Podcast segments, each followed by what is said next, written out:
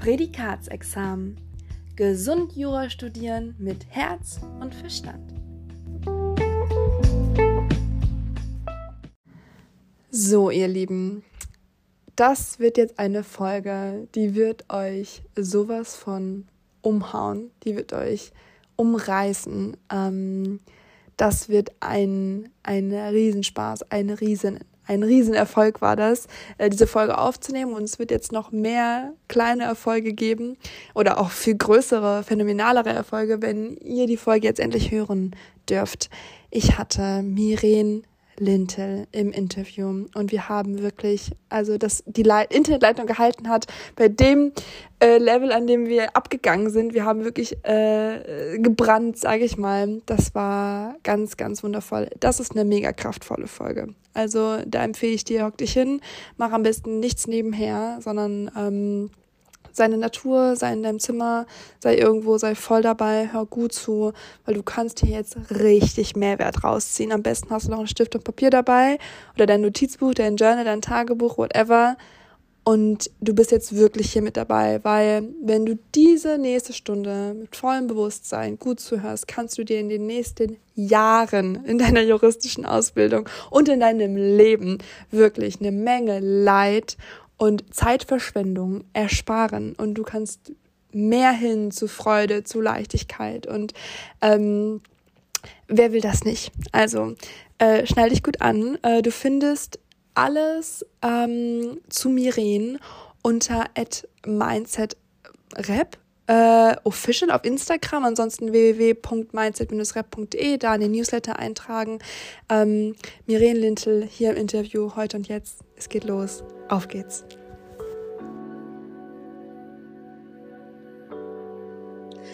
Hallo und herzlich willkommen zu einer neuen Folge vom Prädikatsexamen-Podcast Gesund Jura studieren mit Herz und Verstand.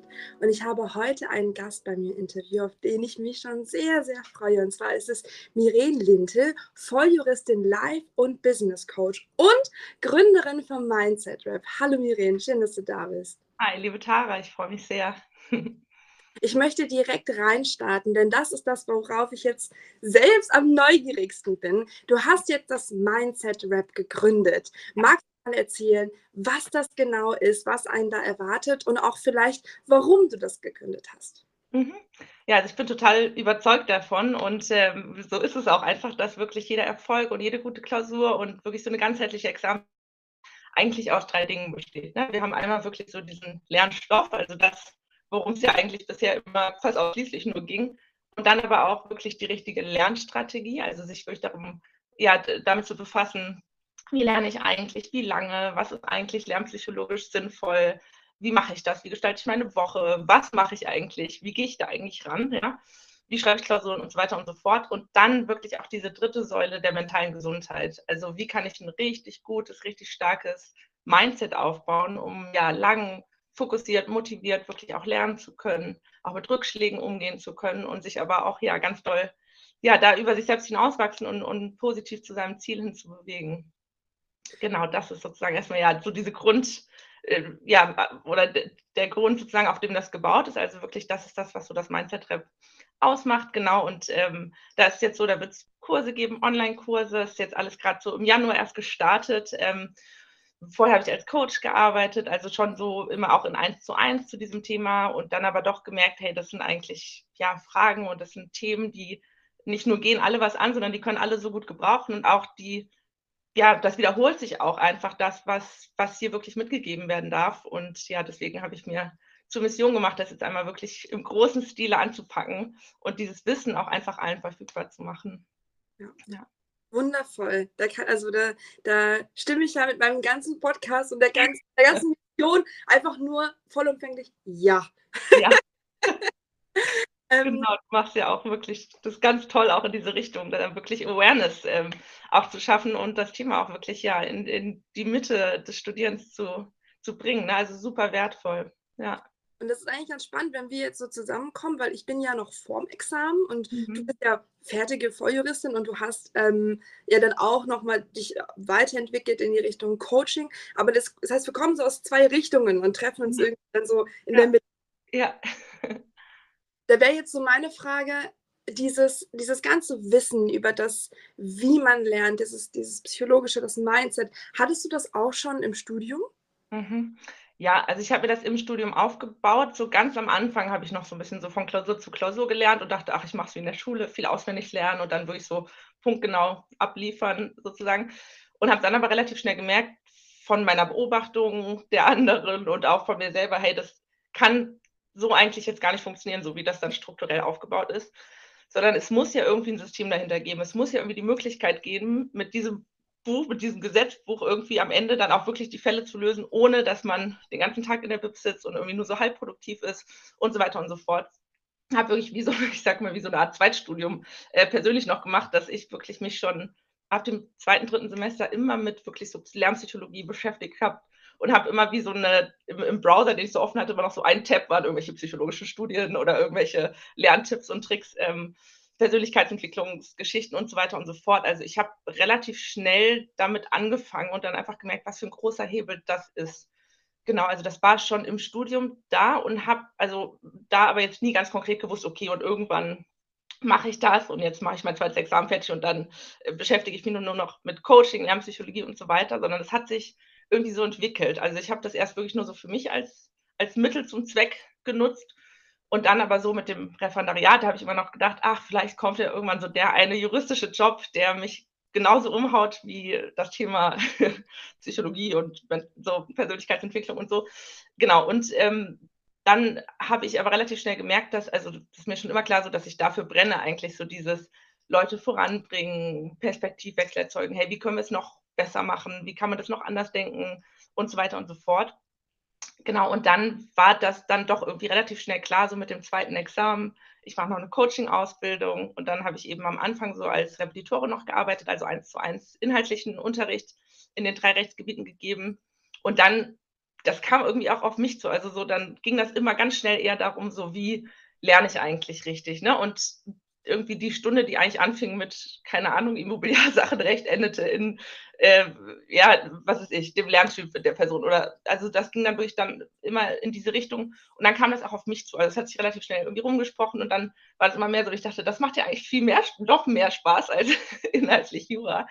Und dann, äh, genau, auch mit der Coaching-Ausbildung war mir dann eben wichtig, das Ganze nochmal wirklich so auf ein professionelles und qualifiziert, also zertifiziertes Level sozusagen zu heben und da dann wirklich auch so diese ganze Fragetechnik, Methodiken, alles, woraus eben das psychologische Coachingwissen besteht, sozusagen, dann anzuwenden und ja, das dann zu verknüpfen, das war natürlich ja dann irgendwie doch der klare Weg. Und jetzt habe ich am Anfang eben erst wirklich so nur gecoacht, gecoacht, also wie gesagt, eins zu eins oder auch mal Gruppencoachings gemacht und also auch über den juristischen Bereich hinaus oder auch in der Justiz, in Berlin zum Beispiel coach und so weiter, aber jetzt wirklich zu sagen, hey, das Ganze für die juristische Ausbildung, das braucht jetzt einfach, dass man das einmal nochmal richtig und groß anpackt. Ja.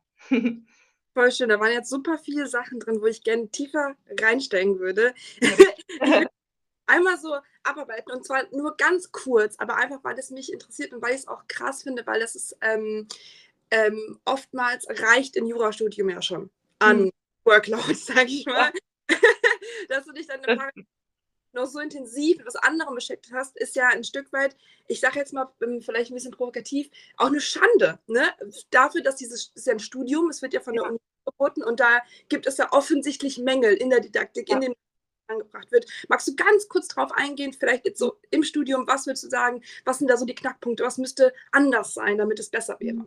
Ja, genau, also ich würde sagen, ein Ding ist wirklich, dass wie du es gerade sagst, ne, genau dieses Wissen, was man sich da nebenher aneignet, das waren tausende von Stunden, die ich damit beschäftigt, mich damit beschäftigt habe, wie mache ich es dann eigentlich? Sozusagen, das müsste ja viel komprimierter, wie das jetzt das Mindset-Rap dann macht, aber es müsste ja eigentlich strukturell schon aufgefangen sein, natürlich von den Unis selber, von Anfang an die Möglichkeit geben, was ich wie so ein durchlaufender Kurs oder einfach nochmal kurz vorm Examen an einen Uni-Rap angeknüpft oder so. Genau diese Dinge. Wie lerne ich eigentlich? Müsste es schon im ersten Semester, wie lerne sein? Wie lerne ich eigentlich? Was ist ein Lerntyp?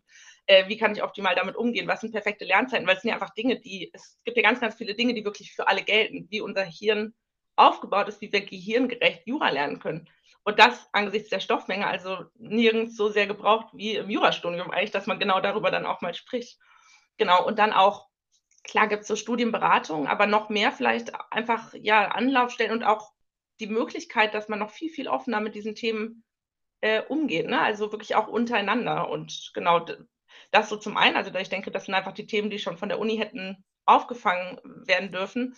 Und zum anderen würde ich auch ganz viele andere Dinge verändern, also ganz viel Druck einfach auch mal rausnehmen, ne? So dieses, dass man dass es wirklich dann für die Note auf diese zwei Wochen ankommt und noch ein bisschen Schwerpunkt. Da würde ich wahrscheinlich ähm, das so verändern, dass man schon viel früher wirklich auch Klausuren hat, die dann auch notentechnisch schon einzahlen aufs Examen oder dass man das noch mehr trennt, so dieses Abschichten, würde ich eigentlich für total sinnvoll halten, weil also was hat man da, also sozusagen diese Leistung ist sowieso groß sozusagen und dann, dass das dann noch alles gleichzeitig abgefragt werden muss, man lernt doch eigentlich viel mehr, wenn man sich eben ne, spezifisch auf eine Sache vorbereitet, auf die man sich voll und ganz konzentrieren kann, ohne diesen Druck noch zu haben, alles andere gleich. Also ich ähm, würde viel verändern, wenn ich könnte.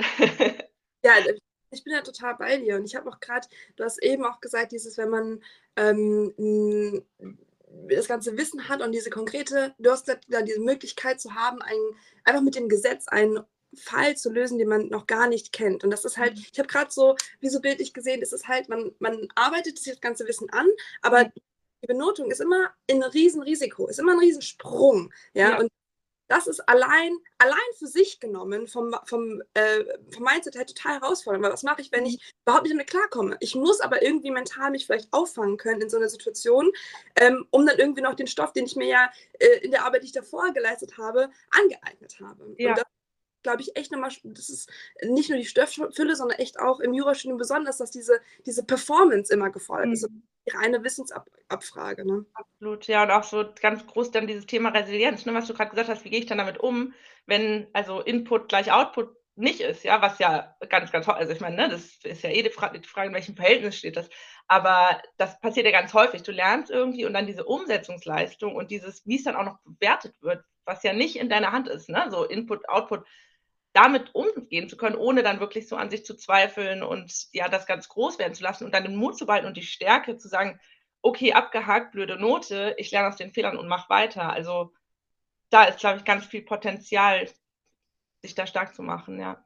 Ja, voll. Und das, ähm, äh, ja, freue ich mich wirklich, dass, dass durch Mindset mehr ähm, Sicherheit und Klarheit reinkommt, weil ich, glaube ich, ähnlich wie du auch mich mit vielen solcher Dinge beschäftigt habe und auch mal Abstand genommen habe vom Studium und jetzt, jetzt gerade sehr stark in der Examensvorbereitung bin und dann echt so Tage habe, wo ich irgendwie eine Klausur zurückbekomme, die richtig unterirdisch war und ich dann echt denke, und dann aber am nächsten Tag irgendwie ähm, auch, auch, schon so Wissen anwenden kann merke, und dann echt spannend finde, ich überlege, wow, die Tara aus dem dritten Semester, die hätte das jetzt eine Woche vielleicht mitgenommen, ja, und die Tara, die jetzt hier ist, die nimmt es dann halt vielleicht einen halben Tag mit, aber am nächsten Tag geht es schon wieder weiter. Ja, super schön, ja. Und dass, wenn das irgendwie noch viel mehr äh, Menschen berühren würde, so dieses Wissen, ich glaube, wir hätten so ein leichteres Leben, also so ja. kollektiv im Jurafeld.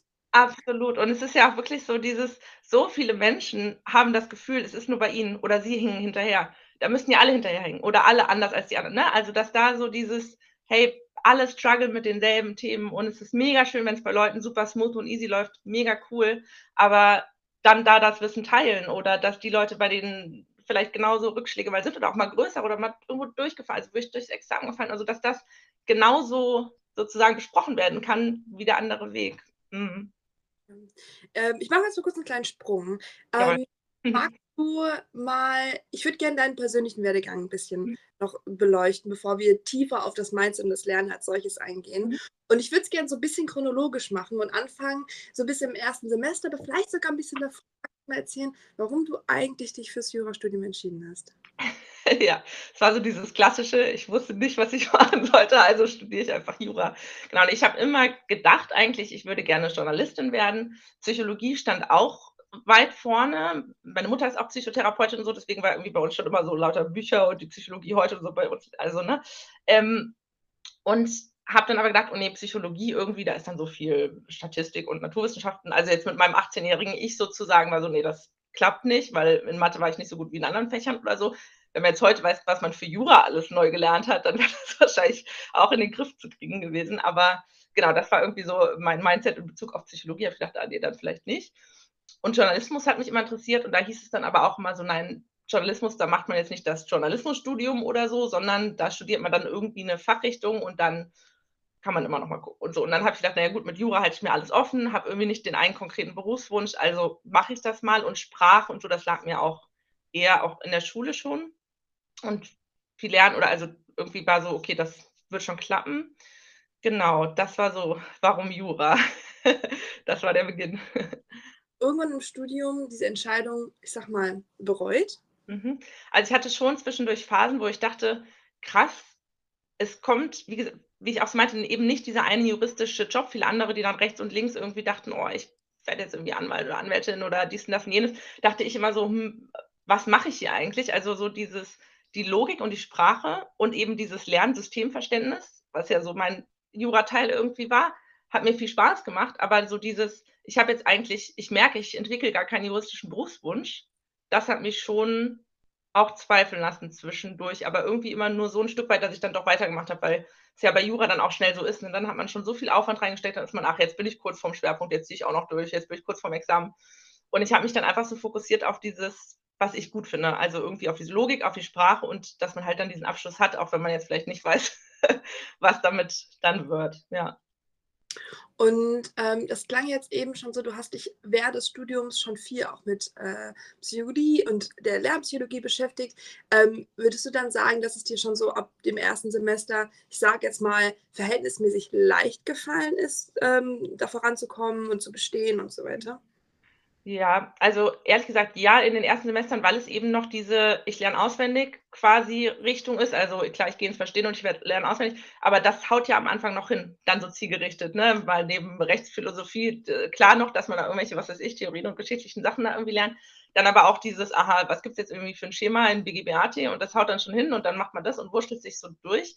Und dann aber, ja, glaube ich, dass, wenn man da so weiterfährt oder so dieses unbewusste Lernen dann weitermacht, ohne sich dem großen Ganzen anzunähern, dass die Rechnung dann ja irgendwann nicht mehr richtig aufgeht. Genau. Sorry, was war deine Frage? So dieses wie Ob's dir herausfordert leicht gefallen ist, äh, ähm Ja, mhm. Genau, und dann aber sozusagen also so vor der ersten oder ich habe gemerkt, man muss dann halt dahingehend mehr machen, war wirklich so mit Anfang der Examensvorbereitung vorm ersten Examen. So, jetzt kommt die richtig große Stoffmenge. Und so diese ersten Wochen im Rep, die fand ich auch echt total überfordernd. Also, da war ich erst mal so: okay, also jetzt hatte ich irgendwie mein System fürs gute Lernen im Hauptstudium und fürs irgendwie, äh, gute Schwerpunktlernen und so. Und dann war noch mal so 'n: „Okay, aber jetzt braucht's noch mal ganz anders 'ne Form von Gas geben und und irgendwie auch, ja, all alles jetzt wirklich so dem ersten Examen ausrichten.“ Mhm. Das heißt, du hast jetzt grad schon gesagt, du hast 'n Rep gemacht? Mhm. Hm, ähm, so 'n klassisches bei den üblichen Bekannten, die man so Genau, äh, genau. Also, ich war bei KISS, ähm, das gibt's so in Hamburg und Berlin. Ich weiß nicht, ob man das sonst so darüber hinaus weit kennt, äh, und war aber auch total happy. Also, für mich war das irgendwie genau das Richtige, weil ich dann einfach auch so 'n festen Rahmen hatte, einheitliche Struktur, festen Zeitplan. Also, da gibt's natürlich kein richtig und kein falsch, muss jeder so für sich entscheiden, aber für mich war das irgendwie total gut. Also, hat für mich gut funktioniert, ja. Und dann 1 Jahr Rep und dann Examen, oder? Genau, also ich hatte habe Freischuss geschrieben. Das war, ja, ich glaube, ein bisschen unter einem Jahr oder so. Also da so dieses klassische fast 1 Jahr Examensvorbereitung und dann hatte ich noch 1, 2 Monate und dann ging's genau in in die schriftlichen. Okay. Dann würde mich jetzt interessieren, ähm, du hast eben gesagt, das Lernsystem fürs Hauptstudium, für 'n Schwerpunkt und dann kam das Examen. Ähm, würdest du sagen, dass es da einen Unterschied gab zwischen diesen beiden Mhm. Lernsystemen? Vielleicht uns dann dadurch schon mal so 'n bisschen mitnehmen in der okay, was könnte denn ein sinnvolles Lernsystem sein? Ja, also so der Unterschied, würde ich sagen, war da einfach noch mal die Menge. Also, hier vielleicht eher so gesprochen auf dieses: Wie lang lerne ich? Wie kann ich mich so einrichten, dass ich dann trotzdem noch ausreichend, ja, viel Kraft habe, wenn ich jetzt aber 1 Jahr lang im Rep bin sozusagen bis zum Examen, dass auch wenn jetzt die Fälle schon groß werden, die Stoffmenge groß ist und man ja grade am Anfang, ne, das wird ja dann immer mehr klar rechts und links und man stellt sich irgendwann nicht mehr die Fragen, die man sich noch am Anfang gestellt hat, ne? Da ist ja einfach viel und wird dann auch immer weniger vom Berg. Genau, also das so vor allem, würde ich sagen, ist zeitlich dann der Unterschied gewesen. Klar, vom Ding her ist es das Gleiche, du machst irgendwie Fälle und und so, aber jetzt geht's natürlich mehr ans Verknüpfen untereinander. Mhm. Ja. O dann dann nimm uns doch vielleicht mal mit, wenn ich jetzt zum Beispiel, vielleicht können wir es so machen, dass es irgendwie anwendbar ist für alle. Also ob ich jetzt irgendwie, wenn das, wenn das irgendwie geht, ne? Also wenn man die Stellschrauben Fülle und so mal, und Zeit mal rausnimmt. Ich sehe auf jeden Fall den Punkt, dass man, wenn man sich ein Jahr äh, aufs Examen vorbereitet, dass man da nicht äh, die 100% fahren kann, wie vielleicht zwei, drei Wochen vor einer Klausur. Mhm. Ähm, genau, also wenn wir die Stellschrauben mal rausnehmen und jeder mal für sich das dann so adjustiert an, wo er gerade im, im mhm. Studium erste Semester ist oder jetzt irgendwie kurz vom Examen, ähm, was würdest du jetzt rückblickend nach all deiner Erfahrungen, vor allem auch Erfahrung, die du jetzt durch, als Coach hast, ja, mit, wo du mit ganz vielen Jurastudierenden zusammengearbeitet hast, was ist so ein vielleicht ähm, ein Erfolgsrezept oder ein, ein Lernsystem, was, was, was wir verstehen dürfen, um uns das Lernen einfacher zu machen? Mhm. Ja, also ich würde sagen, das Allerwichtigste ist, zu lernen, aus dem Gesetz zu lesen und immer das ganze Wissen dort rückzukoppeln. Also von Anfang an, wenn man ein neues Thema angeht, also jetzt würde ich auch mal die Herangehensweise, und das gilt wirklich vom ersten Semester bis zur, bis zur mündlichen Prüfung und zweiten Staatsexamen, erstmal ins Inhaltsverzeichnis gucken und wissen, hey, wo bin ich hier eigentlich gerade ganz genau? Und was ist eigentlich noch in diesem Kapitel, in dem Untertitel, in dem Unteruntertitel, in diesem Buch, wo bin ich eigentlich gerade und warum? Ne? Und sich da gleich immer zwei Fragen zu stellen. Einmal so, warum steht das da? Also warum ist das überhaupt geregelt? Warum gibt es eigentlich eine Notwendigkeit, diese Dinge rechtlich zu regeln? Und dann so dieses, warum steht das da? Also warum ist genau diese Sache genau dort geregelt? Nicht eins drüber, nicht eins drunter, nicht in einem anderen Kapitel, sondern genau dort. Und dann wirklich das also wirklich das Inhalt, das klingt irgendwie so leicht, aber ich erlebe das einfach so am laufenden Band, wie niemand ins Inhaltsverzeichnis guckt, obwohl dir das eigentlich alles vorgibt, das, was du können musst. Natürlich muss man dann gucken, okay, welche Sachen darf man auch weglassen, wo ist der Fokus. Aber das ist das sozusagen, was dich erwartet und mehr gibt es dann auch nicht als das, was dann da drin steht und dann wirklich mal eben vom Inhaltsverzeichnis ins Gesetz gehen und zu gucken, aha, ne, was ist eigentlich die Überschrift von diesem Kapitel? Wie, wie ist eigentlich die Überschrift von dieser Norm? Welche Norm steht davor, danach? Und dann auch mal, bevor ich jetzt an ein Lernkapitel rangehe, keine Ahnung, Geschäftsfähigkeit, was auch immer, ja, da einfach mal die ganzen Normen zu lesen, also zumindest die, wo man jetzt nicht das Gefühl hat, okay, ganz weit weg, ne, Zeitverschwendung, da merkt, aber wenigstens die Überschrift mal zu scannen und genau zu wissen, wo bin ich eigentlich gerade, wo fängt es an, wo hört es auf und alles in ein System zu bringen. Und dann, ja, so, vielleicht einfach mal damit angefangen. ja. Mega, das ist vor allem, also ich habe lustigerweise gestern habe ich mir aufgeschrieben äh, oder habe ich mir vorgenommen, dass ich jetzt für die nächsten vier Monate, egal welches Gesetz ich irgendwo lese, dass ich es immer nachlese. Ja, immer. So, immer. Und dass ja. ich, wenn ich jetzt mein, mein, meine Gesetze in der Fassung habe, die ich auch fürs Examen nutzen werde, das heißt, visuell wird das auch genau dastehen, immer. Ja, absolut. Also, Anker, ne? Das ist so das Allernormalste, ja. dass ich das Wissen visuell mit dem Gesetz verknüpfe und einfach eine ganz enge, innige Beziehung mit meinem Gesetz aufbaue. Ja. Das, was mit mir ins Examen geht. So. Ja, ja, liebe dein Gesetz, das ist, äh, steht auf meinen Folien. Nee, wirklich, also das ist wahnsinnig wichtig, weil das ist ja dein Werkzeugkasten. Also kein Handwerker oder Handwerkerin würde ja ohne diesen Werkzeugkasten irgendwo hingehen und dann mit den Händen arbeiten, sondern nee, das ist das Ding, was, also da kommt alles raus. Du brauchst es, also klar auch Dinge aus dem Kopf, aber dann auch zu merken, aha, wenn ich das erstmal gelesen habe und dann an mein Lernmaterial gehe, dann brauche ich vielleicht 75 Prozent oder 25 Prozent, je nachdem, gar nicht mehr noch lernen, weil das steht ja da drin. Das heißt, die Menge wird ja auch viel, viel weniger. Und du schulst dich in diesen immer gleichen Dingen und irgendwann ist ein Wissen, von dem du denkst, ich muss es jetzt lernen, musst du gar nicht mehr lernen, weil das hast du in den 37 anderen Kapiteln auch schon verstanden, dass immer, wenn versucht, dann das und das, keine Ahnung, ja. Mega. Also, ja. Mega. Vor allem auch, weil man kann sich ja den Aufwand machen, ein Lehrbuch zu nehmen, was einem auf 15 Seiten lang die Systematik erklärt. Genau. Oder sie selbst nachvollziehen an dem konkreten Objekt. Ja. ja. Es ist, es ist mehr Zeit, wie du gerade gesagt hast, aber auch, ich merke richtig, dass ähm, Lernen ist ja wirklich, es ist ja, also anstrengend fürs Gehirn, ja. Und das ist einfach, mhm. als ob ich drei extra Runden laufe, die ich nicht laufen müsste. Genau. Ja, weil ich sie mir aus dem Gesetz erschließen kann und tatsächlich immer ja auch dabei habe.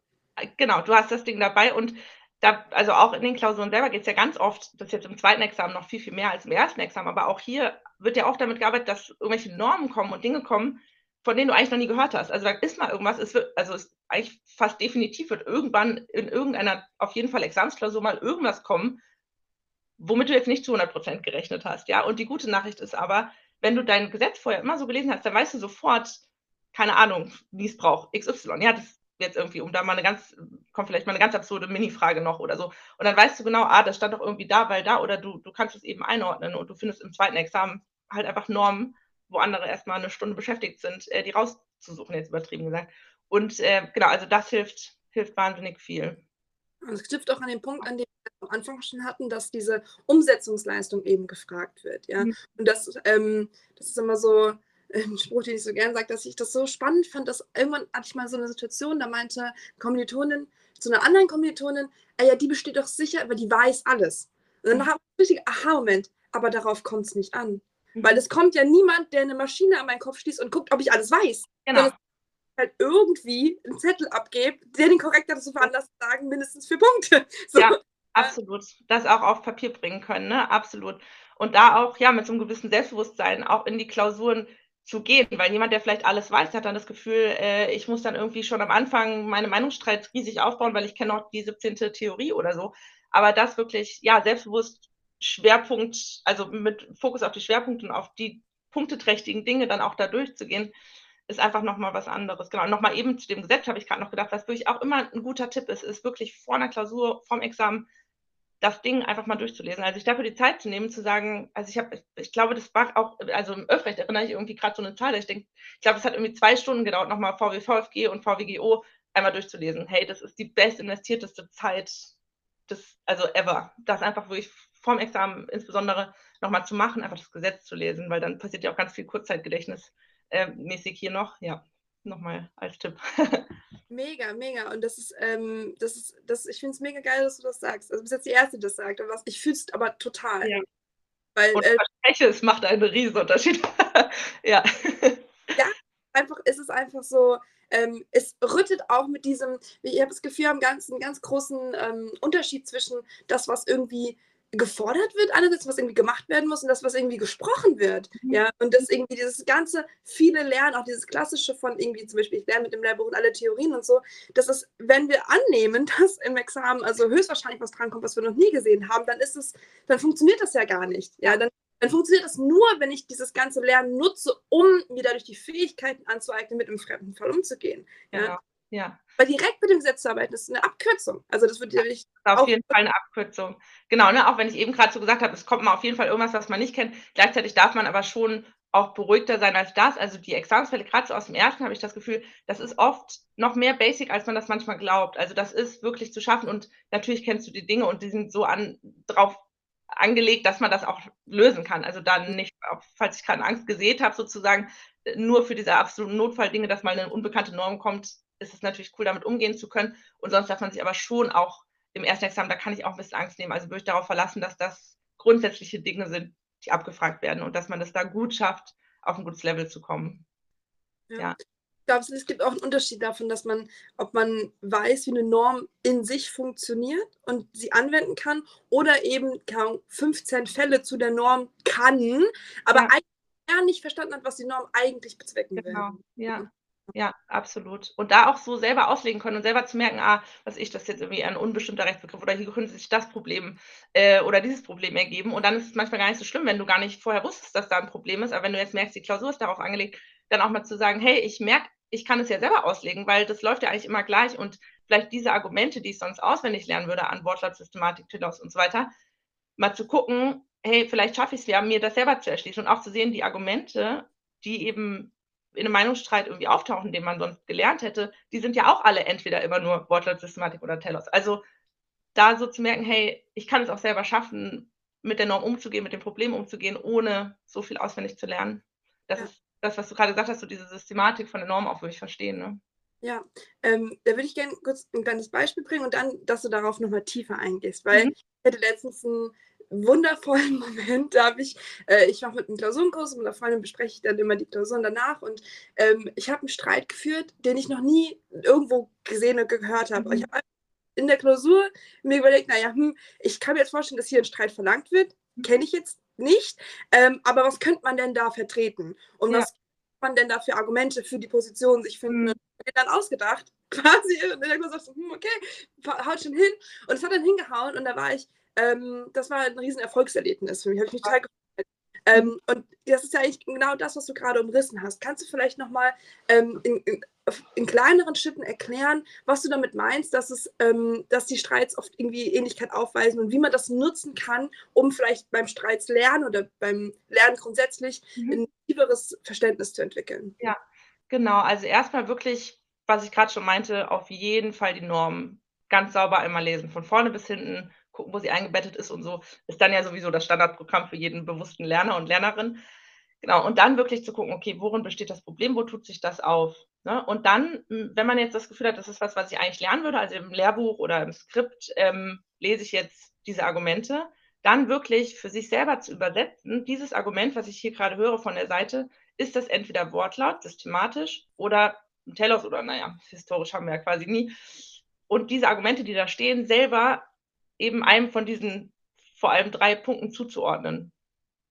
Und dann kann man daraus wieder so ein Raster erstellen, merken, aha, ein systematisches Argument, das ist ja immer irgendwie sowas wie, wo ist das überhaupt verortet? Wie ist das eigentlich mit vergleichbaren Normen ganz woanders? Wie ist das eigentlich mit vergleichbaren Dingen innerhalb der Norm? Also, dass sich daraus wieder so ein Muster ergibt und eben einfach fürs eigene Verständnis und für das, was du jetzt Tolles gemacht hast, sich das zuzutrauen, dass man es auch selber hätte lösen können.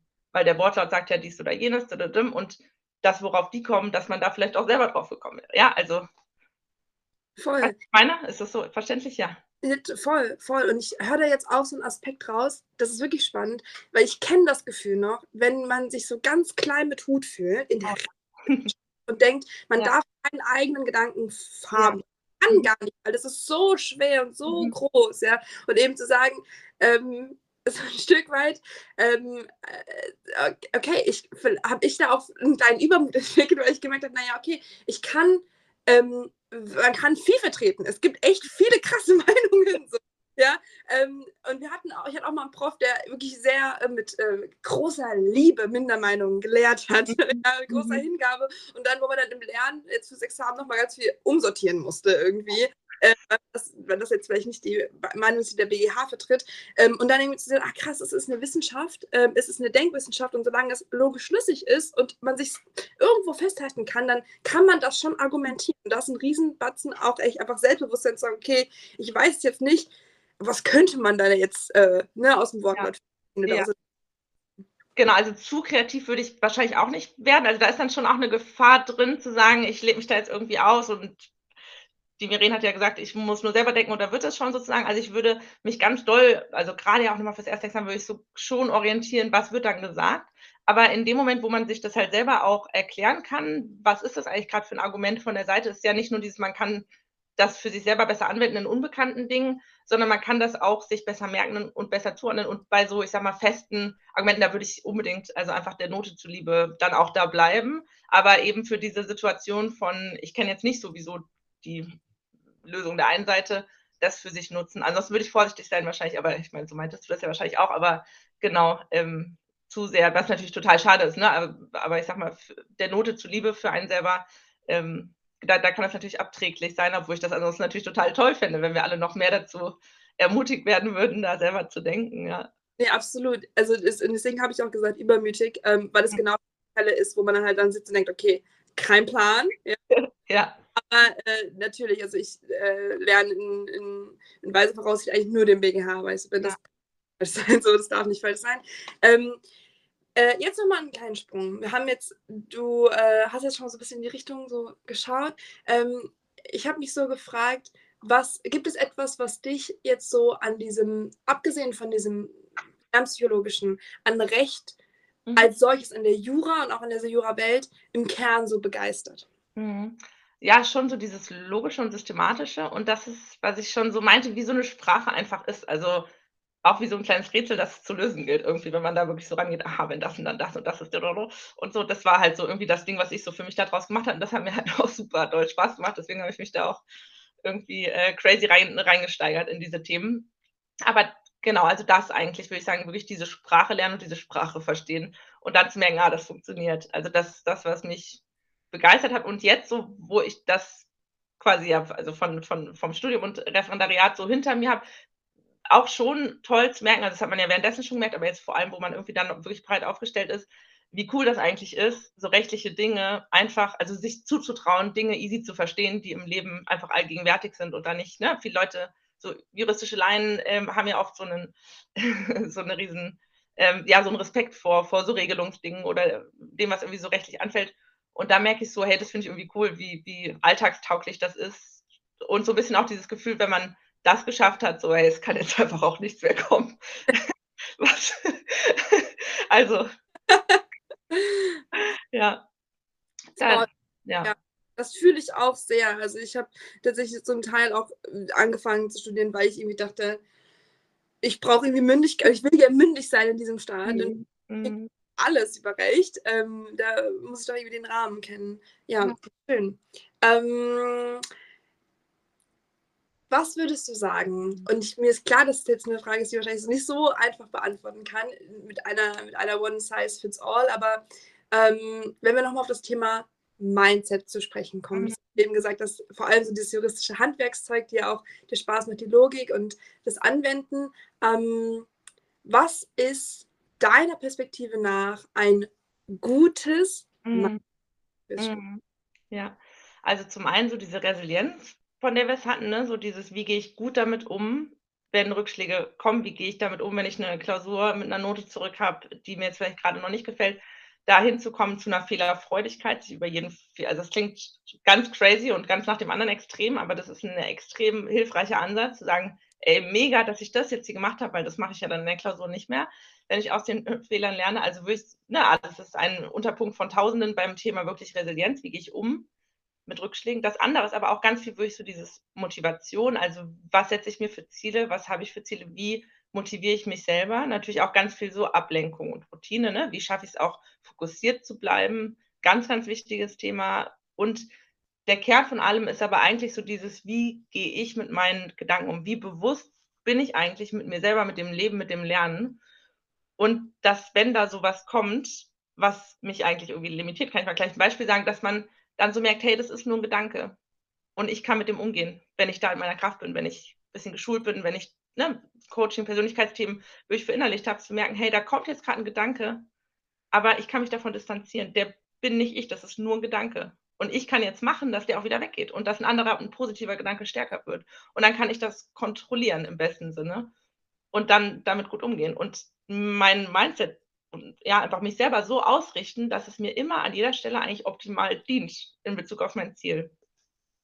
Genau. Okay mega. Ich würde eigentlich gerne zu jedem äh, eine Stunde reden dieser Punkte, aber ich gehe jetzt mal auf den letzten ein. Ja. Und, ähm, ein Bewusstsein für sich, für sein Leben und fürs Lernen und mit den Gedanken bewusst umgehen.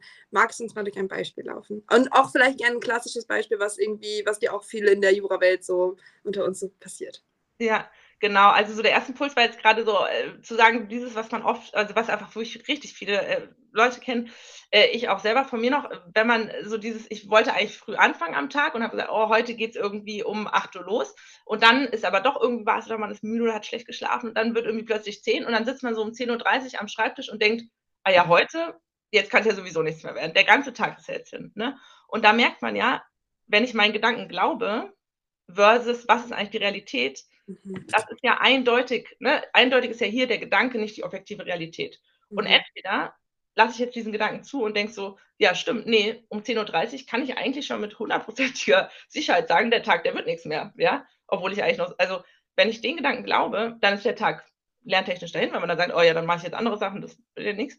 Oder ich erkenne, ja, okay, das ist jetzt irgendwie ein Gedanke, ne, der will vielleicht jetzt irgendwie gerade eine Pause schaffen, der will vielleicht irgendwie was ganz anderes oder der, wie auch immer, ja, stammt ganz woanders her. Ich nehme den wahr und jetzt weiß ich aber bewusst, wie ich damit umgehe. Und dann atme ich mal tief durch und dann setze ich mich doch hin, weil ich ja weiß, das ist nur ein Bullshit-Gedanke sozusagen, ja. Also da wirklich unterscheiden können, was ist ein Gedanke, was ist die Wirklichkeit sozusagen, also die eigene beste Wirklichkeit. Das ist total spannend, weil ähm, ich habe jetzt so zwei Wege, die wir einschlagen können. Mhm. Einmal ich kenne dieses Gefühl so krass. und ich kenne auch, weil, weil, weil ich glaube gerade, weil ich, weil ich dieses andere Extrem von man macht es dann um 8 Uhr und dann ist es echt ein geiler Tag, einfach ja. gibt es ja auch, ne? Und dann, wenn das irgendwie, sobald da irgendwie eine Minimalabweichung ist, denkt man so, ja, okay, jetzt kann das nichts mehr werden. Ja. ähm, sehr äh, gut.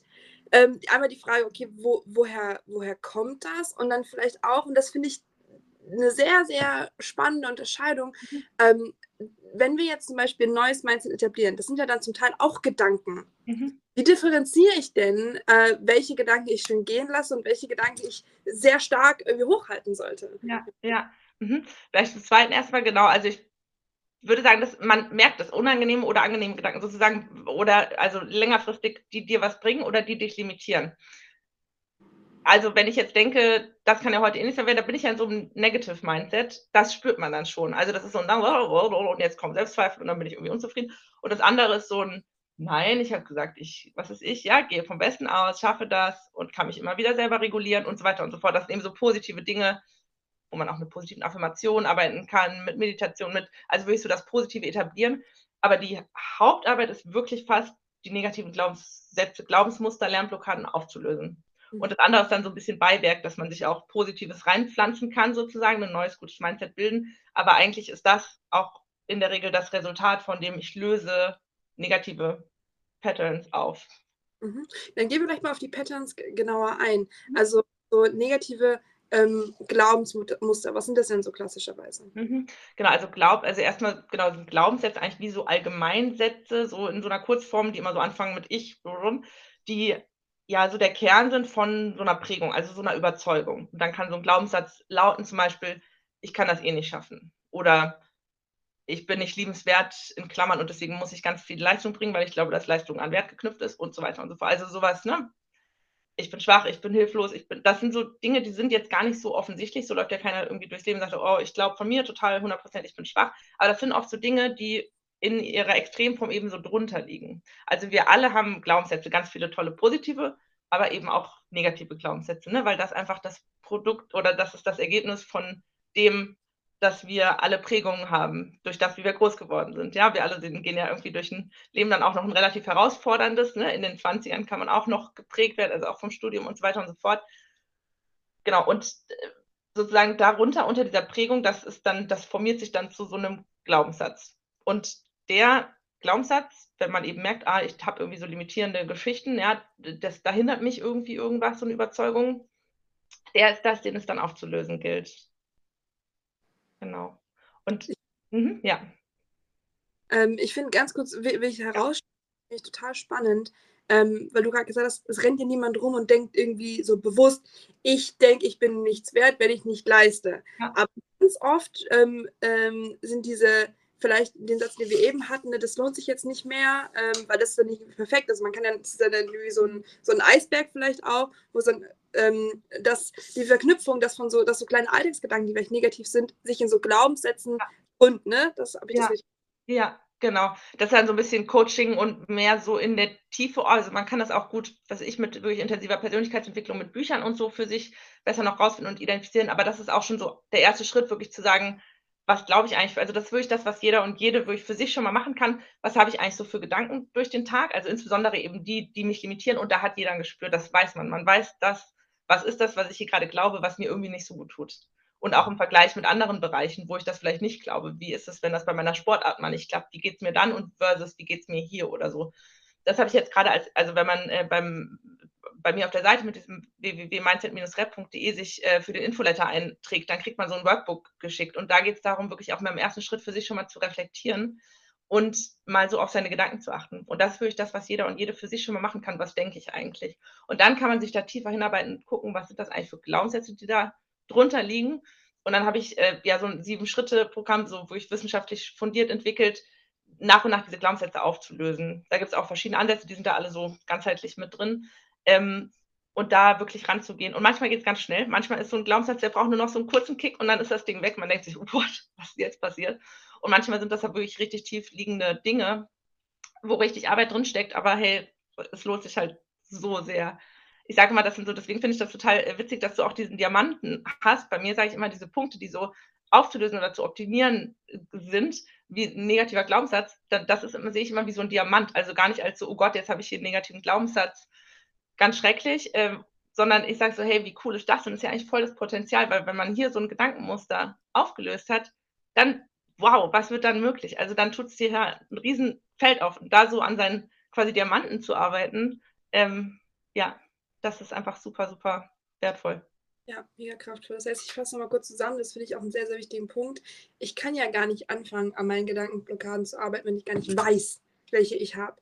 Das ja. heißt, sagst du gerade, ähm, ist ein Bewusstsein dafür zu bekommen, was denke ich eigentlich, was mhm. sind Blockaden, die mich eigentlich aufhalten. Ähm, und dann im zweiten Schritt, je nachdem, was das ist, ähm, die Stück für Stück die Diamanten quasi, an denen, an denen zu arbeiten und da mhm. Licht äh, raus reinscheinen zu lassen. Jetzt habe ich so eine ähm, du hast eben auch von also negativen Gedanken und man bei dieser Differenzierung gesprochen, positive Gedanken. Jetzt ähm, nehme ich mal die Position eines negativen Gedanken ein und ähm, frage mal sowas wie, ähm, sollten wir, also weil ich habe man ganz oft das Gefühl, dass so ein negativer Gedanke, dass der sowas hat wie, ähm, dass er mir zumindest vermittelt, vermitteln möchte, dass er mir ja dienen möchte. Also mhm. dass ähm, wenn du jetzt nicht denkst, zum ähm, äh, wenn du jetzt nicht durchziehst, dann bist du so und so. Also jetzt mal als, als plakatives Beispiel, äh, einen Tag in der Bib oder so, noch drei Stunden länger machen. Ähm, das soll dir ja dienen. Ja. ja? Ähm, ja. Wie, wie gehe ich mit diesem Gefühl um oder was könnte das vielleicht sein, wenn man, wenn man so ein Gefühl, naja, eigentlich meine, meine harten Gedanken, mein innerer Kritiker, der treibt mich ja vielleicht auch in eine gute Richtung. Ne? Ja, ja finde ich einen total spannenden Aspekt, weil es ja auch tatsächlich so ist, dass eigentlich all unsere, also auch diese inneren Stimmen, die uns die negativen Glaubenssätze sozusagen vor oder anklopfen und irgendwie die aussprechen, alle Persönlichkeitsanteile haben eigentlich irgendeine positive Absicht, sonst hätten wir die nicht. Ne?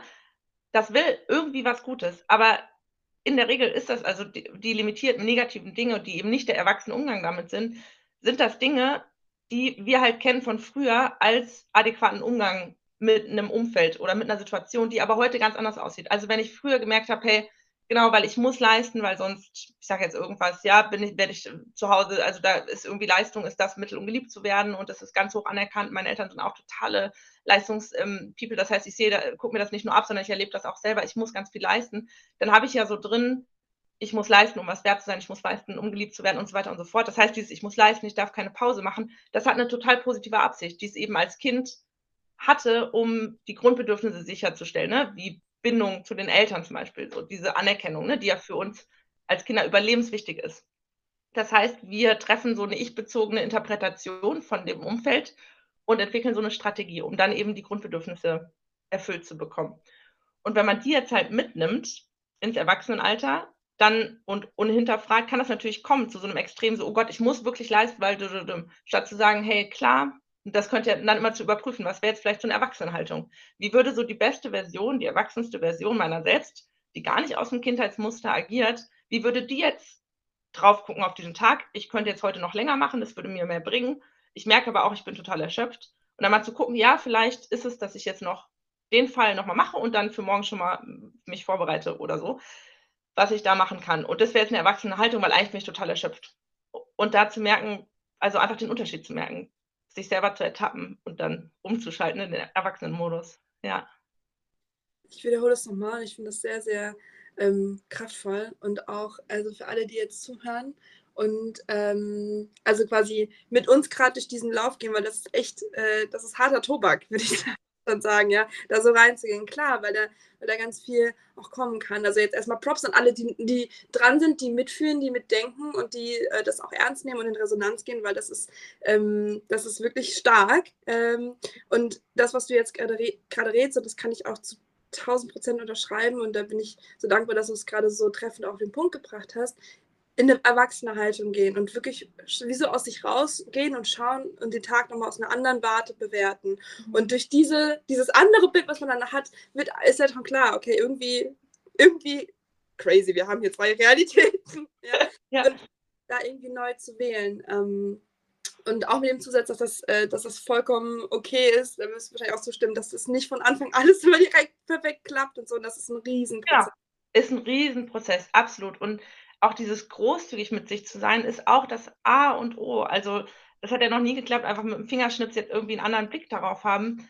Aber immer wieder, also das Ganze ja auch wirklich nur nehmen als was Gutes für einen. Gar nicht so ein, oh Gott, und wenn ich noch nicht in meiner Erwachsenenhaltung hab, bin, dann ist es schlimm. Oder so, einfach zu sagen, ey, wie geil, aus allen negativen Gedanken, aus allem, was da ist, kann ich was Gutes machen. Und wenn es mir hier und da schon mal klappt, ey, wie wunderschön ist das denn, wenn ich hier großzügig zu mir sein kann. Und dieses Ganze schließt ja nicht aus, total leistungsfähig zu sein und sogar tausendmal mehr, viel besser noch lernen zu können und das Ding für sich zu rocken. Also ne, nicht so äh, irgendwie Leistungsdrang kommt nur aus der Kindheit und das sollte man lassen und sondern hey, klar, gilt es auch mal wirklich dran zu bleiben und gut zu lernen und sich auch mal selber zu überwinden, aber so dieses gesund, weil das so lernt man auch viel besser, auch gehirngerechter.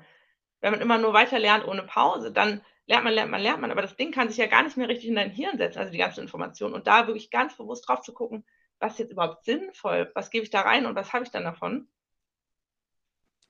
Mega Unterschied. Und ich unterschreibe auch den Leistungsaspekt, also das ist auf jeden Fall, äh, man, äh, das, und das ist auch eine Erfahrung jetzt mit allen Interviews, die ich jetzt bis jetzt schon geführt habe, ja. Ähm, es ist überhaupt nicht irgendwie glücklich sein, mental gesund oder Leistung. Es nee. ist eher viel mehr Leistung auf eine viel bessere Art und Weise durch das Ment Mindset und das, die mentale Gesundheit. Ja, absolut.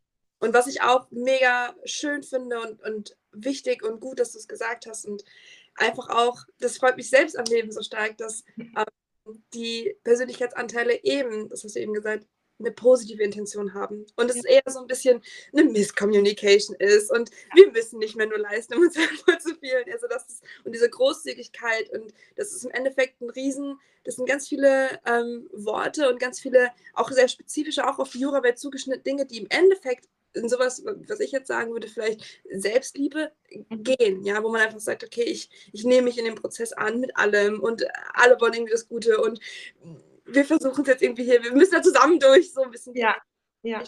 Spendend. Bei sich zu bleiben und wirklich, wie du sagst, so großzügig auch mit den eigenen inneren Anteilen sozusagen umzugehen.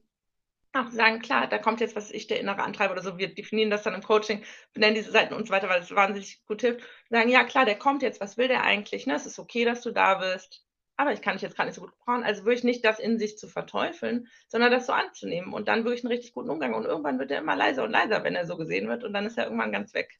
Hm. Ähm, ich würde jetzt gerne noch so einen kleinen, wir sind jetzt, ich bin jetzt schon mega blessed und glücklich, dass wir so ein Gespräch geführt haben. alle, die das hören und die da äh, äh, Durchbrüche dadurch erleben. Ich würde jetzt gerne noch mal so einen kleinen Schwank auf so, ähm, ich finde, wir haben jetzt das Thema Selbstsabotage dadurch eigentlich schon ziemlich gut äh, auch behandelt und auch dieses, diesen, diese, diese Energie dahinter, ähm, dass das irgendwie, ja, Anteile sind, die vielleicht einfach nur missverständlich was Gutes für uns wollen. Ähm, aber ich finde äh, wirklich, ähm, ich nochmal herausstellen, herausragend, was für eine Vorreiterin du in dem Feld bist und wie unfassbar wichtig ich deine Arbeit finde und, ähm, und wie unfassbar schön ich es auch finde in deiner Präsenz und auch in dem, was ich so auf Social Media schon so von dir gesehen habe und auch, dass das Mindset-Rap jetzt da ist und, und immer mehr wird und, und groß kommt und so.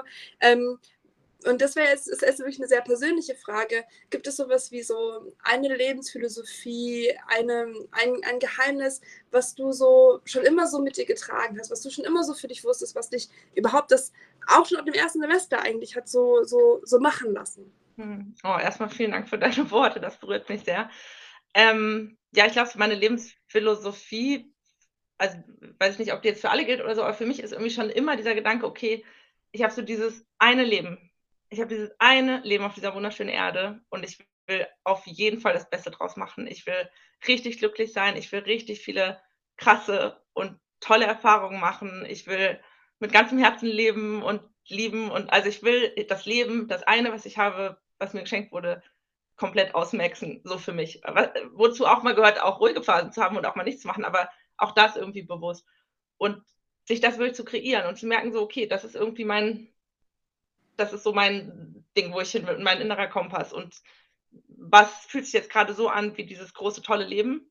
Dann gehe ich dahin. Und was fühlt sich eher nicht so an? Und ich glaube, das ist vielleicht was, was wirklich für alle gilt, so auf dieses innere Gefühl wirklich zu hören, zu merken, hey, wo scheint mein Licht sozusagen? Wo, wo ist mein Weg, der meine Augen leuchten lässt und was mich wirklich begeistert und sich auch zu trauen, auch wenn es vielleicht unpopulär ist oder mal der Erste oder der Erste ist, da drauf hinzugehen, das, was sich richtig anfühlt. Und ich glaube, dann kommen auch ganz viele Dinge ganz automatisch auf einen zu. Und das ist auch der Weg, der sich auch leicht anfühlt. Also das Mindset-Trap mit den tausend mega tollen Sachen, die jetzt gerade passieren und das einschlägt wie eine Bombe, ja, so viele Dinge, die Leute, die auf mich zu, also das ist gar nicht, weil ich da jetzt gerade so viel mache. Also ich bin einfach ich und komme mit meinem Thema raus aber weil ich quasi dafür brenne und dann kommt das andere zu dir ganz automatisch. Ist jetzt gerade so meine Erfahrung. Ich glaube, wenn jeder so dahin geht und jede, wo so das innere Licht scheint, dann ist es richtig. Ja. Wundervoll. Danke für diese Worte und auch für das Teilen deiner, deiner Perspektive da. Super gerne. Okay, wundervoll. Dann ähm, schließen wir jetzt mit der äh, Frage, die ich einstelle, die du noch nicht kennst. Und zwar ähm, einmal die Frage, wie viele Jahre ist es her, dass du dein, also angefangen hast, Jura zu studieren, erster Tag im ersten Semester, wie viele Jahre ist das her? Mhm. Ähm, das war Anfang, äh, nee, Entschuldigung, das war im Oktober 2011, vor zwölf Jahren. Okay, vor zwölf Jahren. Ähm, wenn du dich mal kurz in diesen Oktober 2011 ja. versetzt, äh, erster Tag Jurastudium, wenn du diese Miren so vor dir siehst mit mhm. ihren Wünschen und Vorstellungen und ihren Träumen, ja. ihr für das Jurastudium mit auf den Weg geben? Mhm. Hör auf dich, verfolg deinen Weg, auch bleib dran, auch wenn du nicht siehst, was dann am Ende dabei rauskommen wird. Und bleib bei dir und bleib dran und mach dein Ding. Ja, das ist es, glaube ich. Danke. Okay, cool. Und ähm, darf ich fragen, wie alt bist du jetzt? 32. Okay, also die 44-jährige Miri, zwölf Jahre in die Zukunft. Ähm, wenn du dir einmal vorstellst, dass die immer auf dieses Gefühl gehört hat im Innen, wo ist das beste Leben und ihren mhm. auf die kraftvollste, wundervollste Art und Weise gegangen ist, was würde diese Miren dir hier und jetzt heute mit auf den Weg geben? Mhm.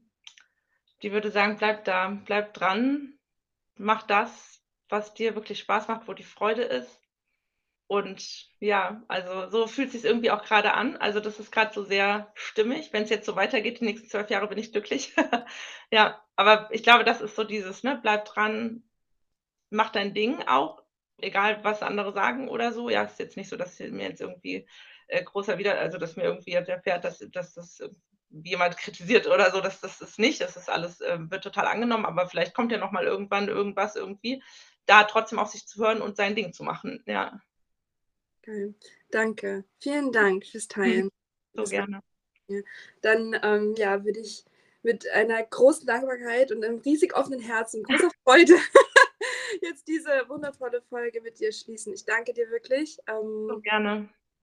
Und äh, ja, alle Links zum Mindset Rap findet ihr alle in den Show Notes. Checkt das unbedingt aus. Ähm, folgt mir auf allen äh, Social Media Plattformen. Es wird, glaube ich, echt spannend. Und für alle, die Yoga studieren, ich kann es euch wirklich nur wärmstens empfehlen, ähm, da das mitzunehmen und, und euch echt viel Leid, echt viel Leid zu ersparen. und so wundervoll und kraftvoll zu machen. Und das, glaube ich, da seid ihr bei mir an der genau richtigen Adresse.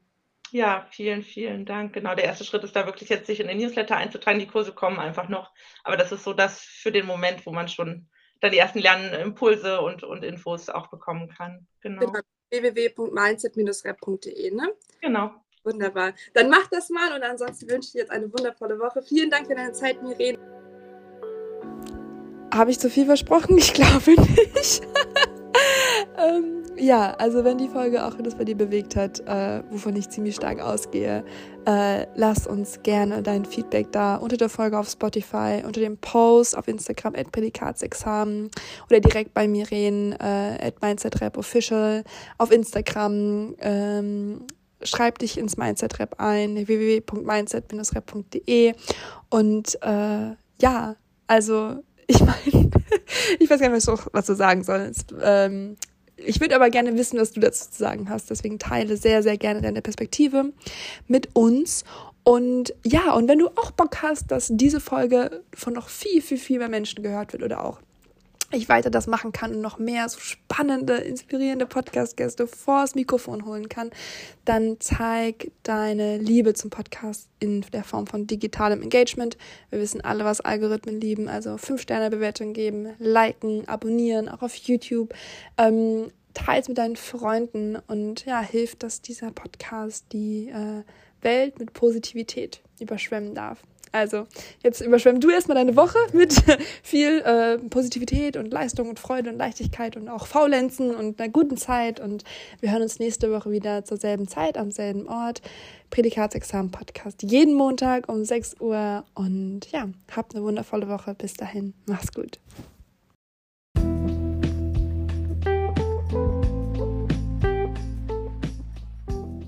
Prädikatsexamen. Gesund Jura studieren mit Herz und Verstand.